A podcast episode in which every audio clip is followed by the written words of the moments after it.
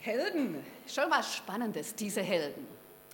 Freundinnen von mir sind gerade äh, in Athen und die posten dauernd irgendwelche Bilder von irgendwelchen epischen alten griechischen Helden. Und ich muss immer sagen, diese griechischen Helden, die sind echt ein bisschen merkwürdig. Ich weiß nicht, habt manche von euch Latein, Latein gehabt? Muss man nicht haben, ich glaube kein großer Schaden. Aber äh, Okay, mein Vater hat gesagt, du musst machen, um dein Gehirn durchzuputzen. Ich habe es machen müssen, aber ja, gut. Es war nicht meine erfolgreichste Zeit meines Lebens. Aber eine Geschichte, die ich kurz praktisch von den Freunden Athen mitbekommen habe, die haben erzählt, diese Helden waren wirklich komisch. Das waren ja meistens irgendwelche Halbgötter. Und einer davon war dieser Herkules. Herkules kennen wir, also dieser Powermann. Und er hat ja zwölf echt komische Aufgaben bekommen. Und äh, zum Beispiel einer, dass er so einen Stall hatte, in dem 3000 Rinder drin waren, der schon 30 Jahre nicht mehr sauber gemacht wurde.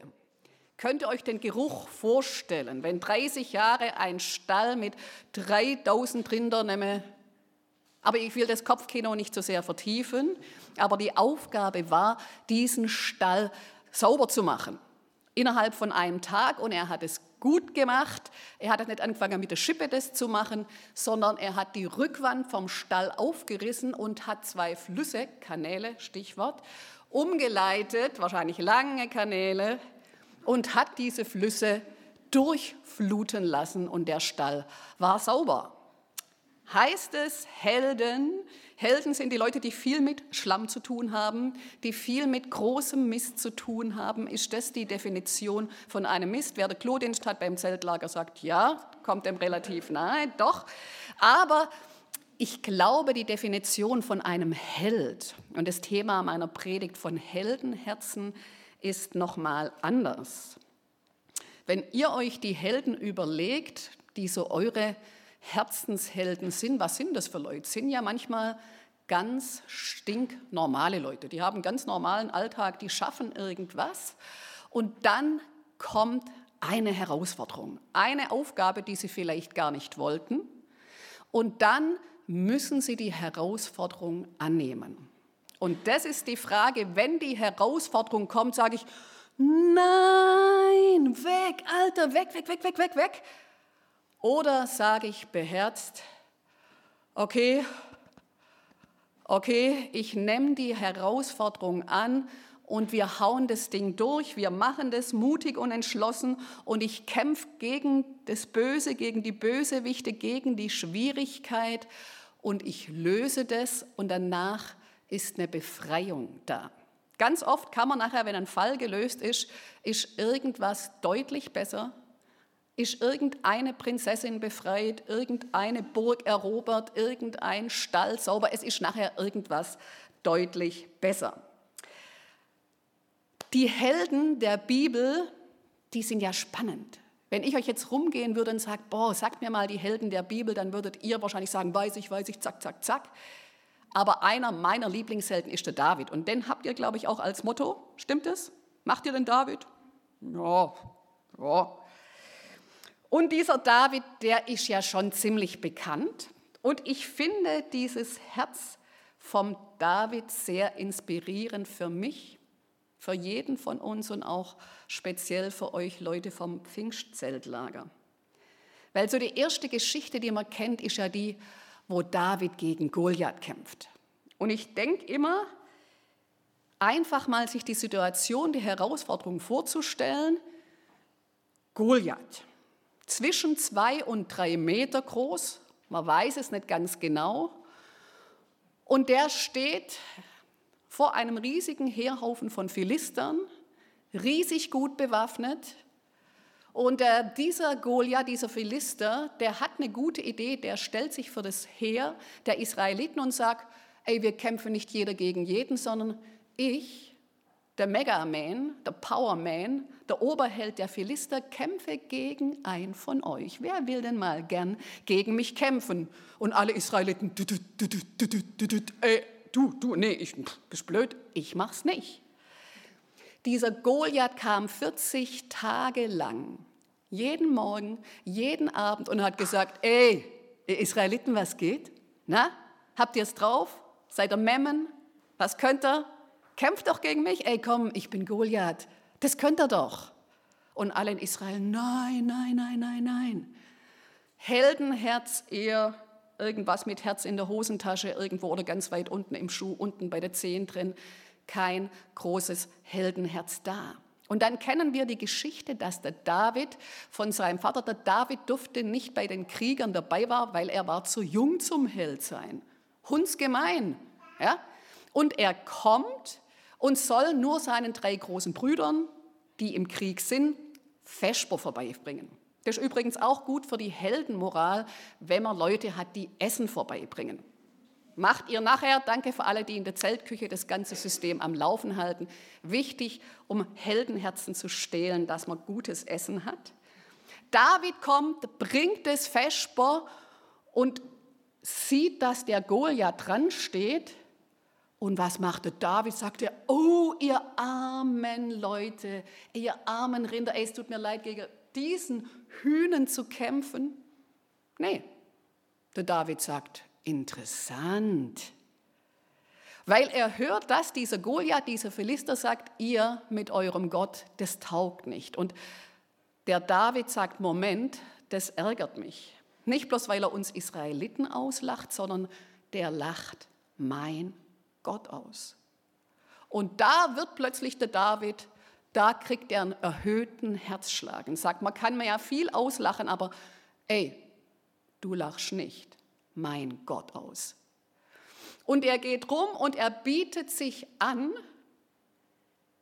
und es wird zum König gebracht. Es wundert mich übrigens jedes Mal bei der Geschichte, ihr kennt den König Saul.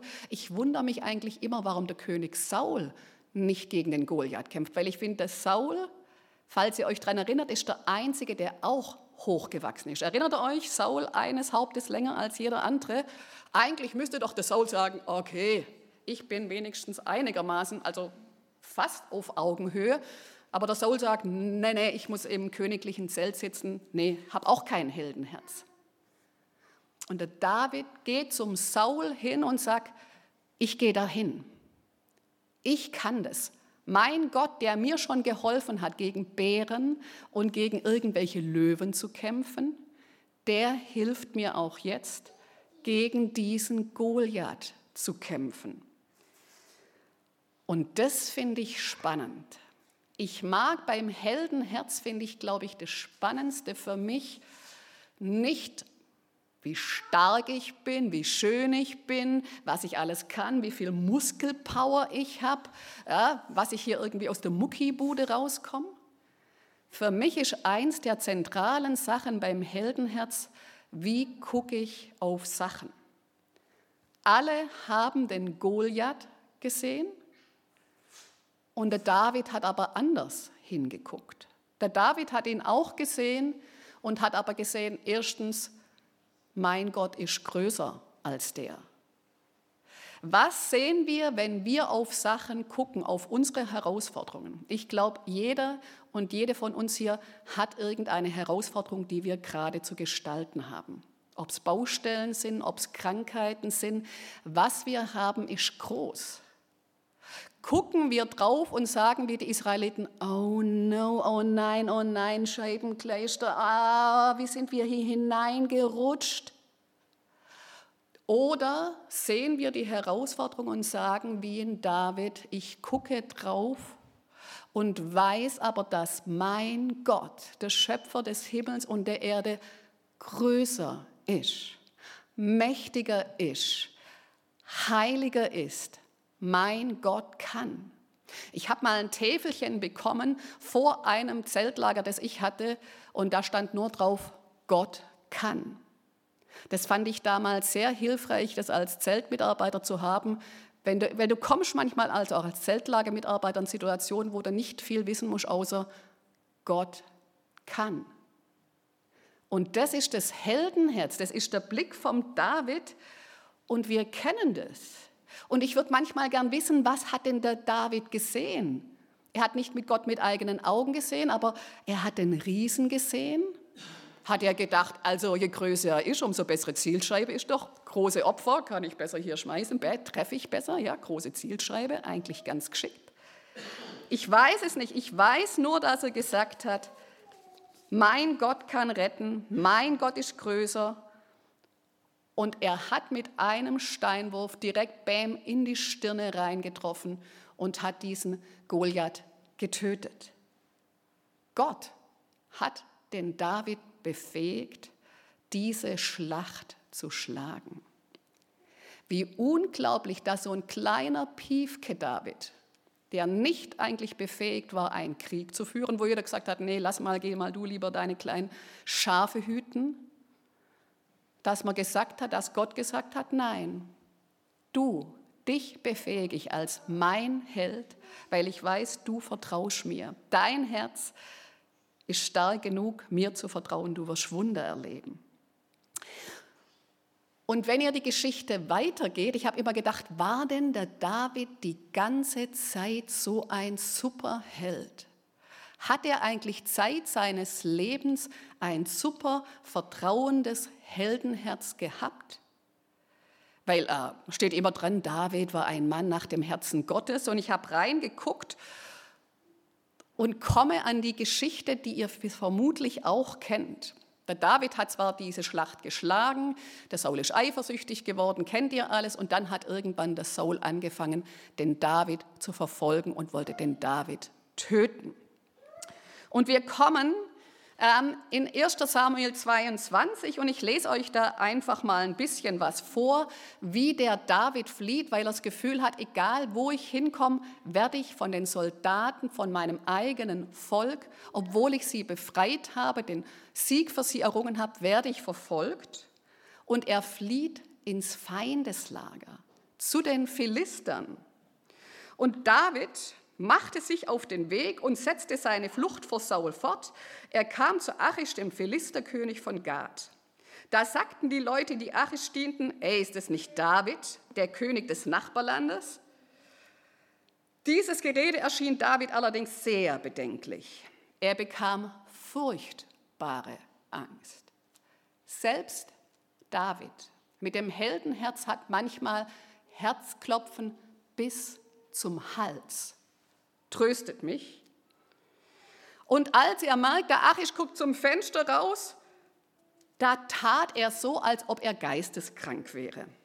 Er führte sich auf unter einen von ihnen wie ein Verrückter, kritzelte das dumme das Zeug auf die Hohe, ließ Spucke in seinen Bart laufen, so dass der König gesagt hat, ey, tut mal den Wahnsinnigen fort, ich habe genügend Wahnsinnige in meinem Königreich.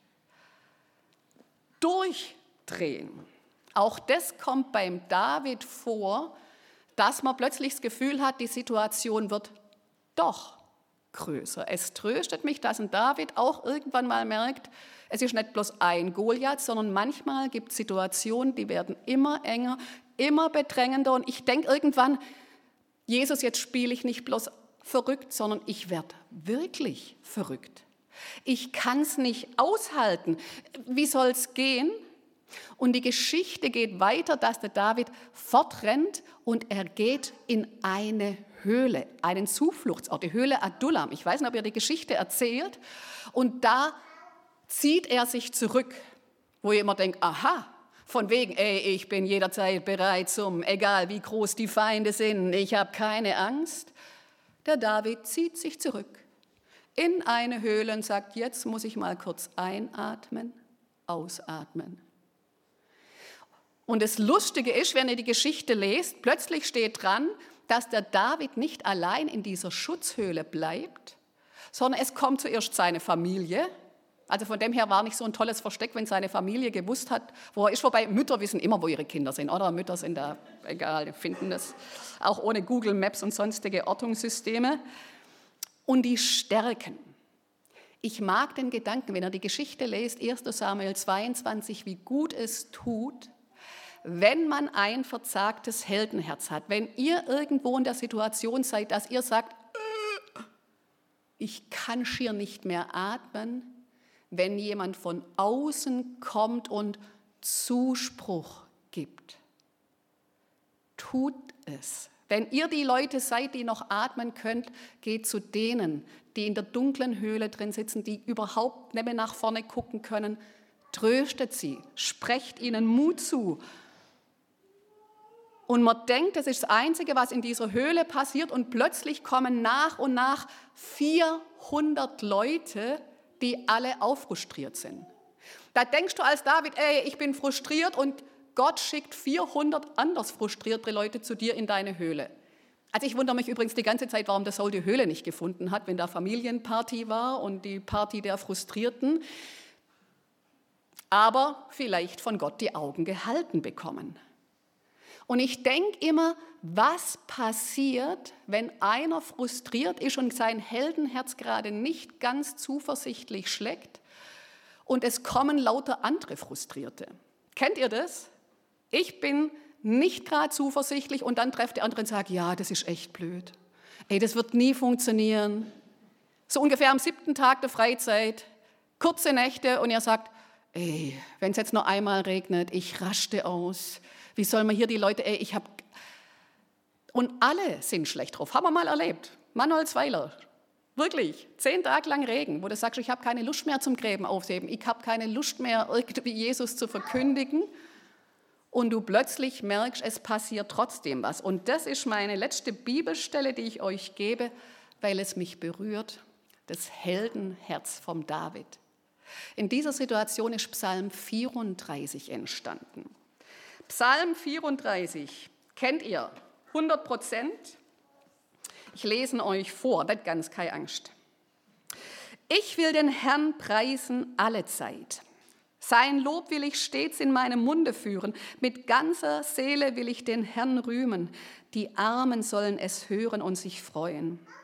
Preist mit mir die Größe des Herrn. Lasst uns gemeinsam seinen Namen ehren.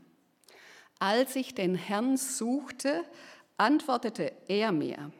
Er befreite mich aus allen meinen Ängsten. Wer auf ihn schaut, der wird strahlen vor Freude. Niemand wird vor Scham erröten. Der Herr hilft heraus. Du sitzt in der dunklen Höhle. Du sitzt nach nichts außer lauter Gesichtern, die frustriert sind. Und der David sagt, ich will. Das finde ich das Heldenherz vom David, das mich bewegt, dass der mitten im Frust nicht seinen Blick verliert auf Gott, sondern er sagt, mir ist gerade echt nicht danach, Gott. Ich finde, die Umstände sind gerade echt bescheiden, dass er sagt, ich will meine Zuversicht auf Gott bewahren. Ich will meinen Blick auf Gott nehmen und ich will Gott loben. Mittendrin und dazu Leute, das ist für mich das Wichtige. Ich liebe das, als ich hier vorher reingekommen bin und ihr geübt habt, wie schön ist es, wenn einem jemand die Größe Gottes vor Augen singt. Macht das. Wenn ihr keinen Herzensmut mehr habt, wenn ihr das Gefühl habt, ich bin alles andere als ein Held, dann singt euch das zu, auch wenn ihr sagt, nee, echt, singen ist echt das Letzte, was ich jetzt tue. Singt. Ich will. Aber wenn man es nicht danach ist, ich will ganz bewusst mein Herz trainieren, nicht bloß meine Muskel trainieren, mein Herzmuskel trainieren und Gott Lob zu singen und merken, nee, Gott ist größer als meine Herzensängste, Herzensbeklemmungen. Danke für euer Singen. Das löst was aus. Und ich liebe das, habt ihr das gemerkt, dass David, der Harfenist, nicht nur allein singt, sondern er sagt, mit euch zusammen. Der lädt die 400 Frustrierten ein, sagt, sing mit mir. Ich will nicht wissen, wie das geklungen hat, wenn 400 frustrierte Männer, wobei so Stadion gesungen, hey. Nein, ich mache jetzt so viele Bilder in meinem Kopf. Genau. Aber ihr könnt es euch vorstellen, dieses lasst uns miteinander, packt euch doch gegenseitig, wenn es euch nicht mehr, wenn euer Fokus sagt, ich, ich sehe nichts mehr außer Schlamm und Mist, packt euch gegenseitig und singt miteinander. Tut es, erhebt euren Blick wieder von dem Schlamm hoch zu Gott, zu seinen Möglichkeiten, der aus dem Schlamm rausreißen kann, aus den Herzensverzagtheiten. Und dann nicht bloß sagt, wenn du rauskommst, dann stehst du halt dran wie so ein begossener Pudel oder beschlammter Pudel, sondern dann wird dein Angesicht strahlen. Ich liebe es, wenn wir Gottes Wunder erleben, wenn ihr in eurem Alltag, der so angegriffen ist, wenn ihr wieder auf Gott schaut und merkt, wie der euch raushilft, wie ihr da strahlen werdet. Wie ihr Mitarbeiter, wo ich glaube, die Kinder merken es genauso, wie eure Augenringe immer tiefer werden, wie ihr immer müder werdet, ja, das merkt man. Aber wenn ich nicht da sage, Jesus, ich will gerade den gleich eine Neibomben, der nervt mich so, aber wenn die merken, okay, Jesus, du musst mich mit deiner Liebe, mit deiner Gnade durchdringen. Bitte für dieses Kind, das merken die Kinder, dass ihr Gottes Ausstrahlung habt, dass Gott größer ist als er. Der Raffi, kennt ihr vielleicht meinen Kollege? Der ist gerade in verschiedenen Orten unterwegs und geht mit Jugendkreisen durch den Ort, um den Leuten von Jesus zu erzählen. Und da merken wir immer, er hat gestern jetzt erzählt, er war bei den Reutlinger und bei den Mitarbeitern, die gesagt haben, komm, wir gehen in die Reutlinger Fußgängerzone, lass uns von Jesus erzählen, hat er gesagt, da saß eigentlich ein Häufle von Leuten, die jetzt halt aus Anstand kommen sind. Ja? Die wollten jetzt gar nicht, die wollten vielleicht kurz ein hey, Traktat, hey, alles Gute, komm zum Jugendgottesdienst. Aber sie haben gesagt, nee, wir wollen Jesus darum bitten, dass er uns befähigt. Wenn wir gebraucht werden, dann befähige uns zu reden. Das musst dann du machen, Liebe auszustrahlen. Und einer von den Mitarbeitern, hat Raffi erzählt, der war so frustriert und hat gesagt, nee, eigentlich gehe ich jetzt wieder hoch ins Zimmer. Ich, ich, ich kann es nicht. Ich habe heute keinen Funken Liebe, keinen Funken Heldenmut, irgendjemand anzusprechen. Und genau der hat Jesus alles zugetraut. Und was der erlebt hat, und Raffi hat gesagt, so stellt er sich ungefähr Mose vor mit diesem strahlenden Angesicht und sagt, du konntest es sehen, wie dieser Mann gestrahlt hat. Was passiert, wenn wir mit unserem müden, frustrierten Herzen sagen, okay Gott, ich kann es nicht, ich brauche deine Liebe, ich brauche deine Freude, brauche deine Geduld und dieses Heldenherz, Gottes Heldenherz durch uns strahlen lassen. Ich bin gespannt, was ihr erlebt, was jeder von uns mit unserem starken, mächtigen, mit unserem Gottheld erlebt. Er ist mit euch, er befähigt euch, er macht euch zu denen, die wirklich Frucht bringen. Ich danke euch, dass ihr in eurem Alltag, wo ihr steckt, ob Pfingst, Zeltlager oder sonst was, ihr seid geliebt und ihr seid gesegnet. Amen.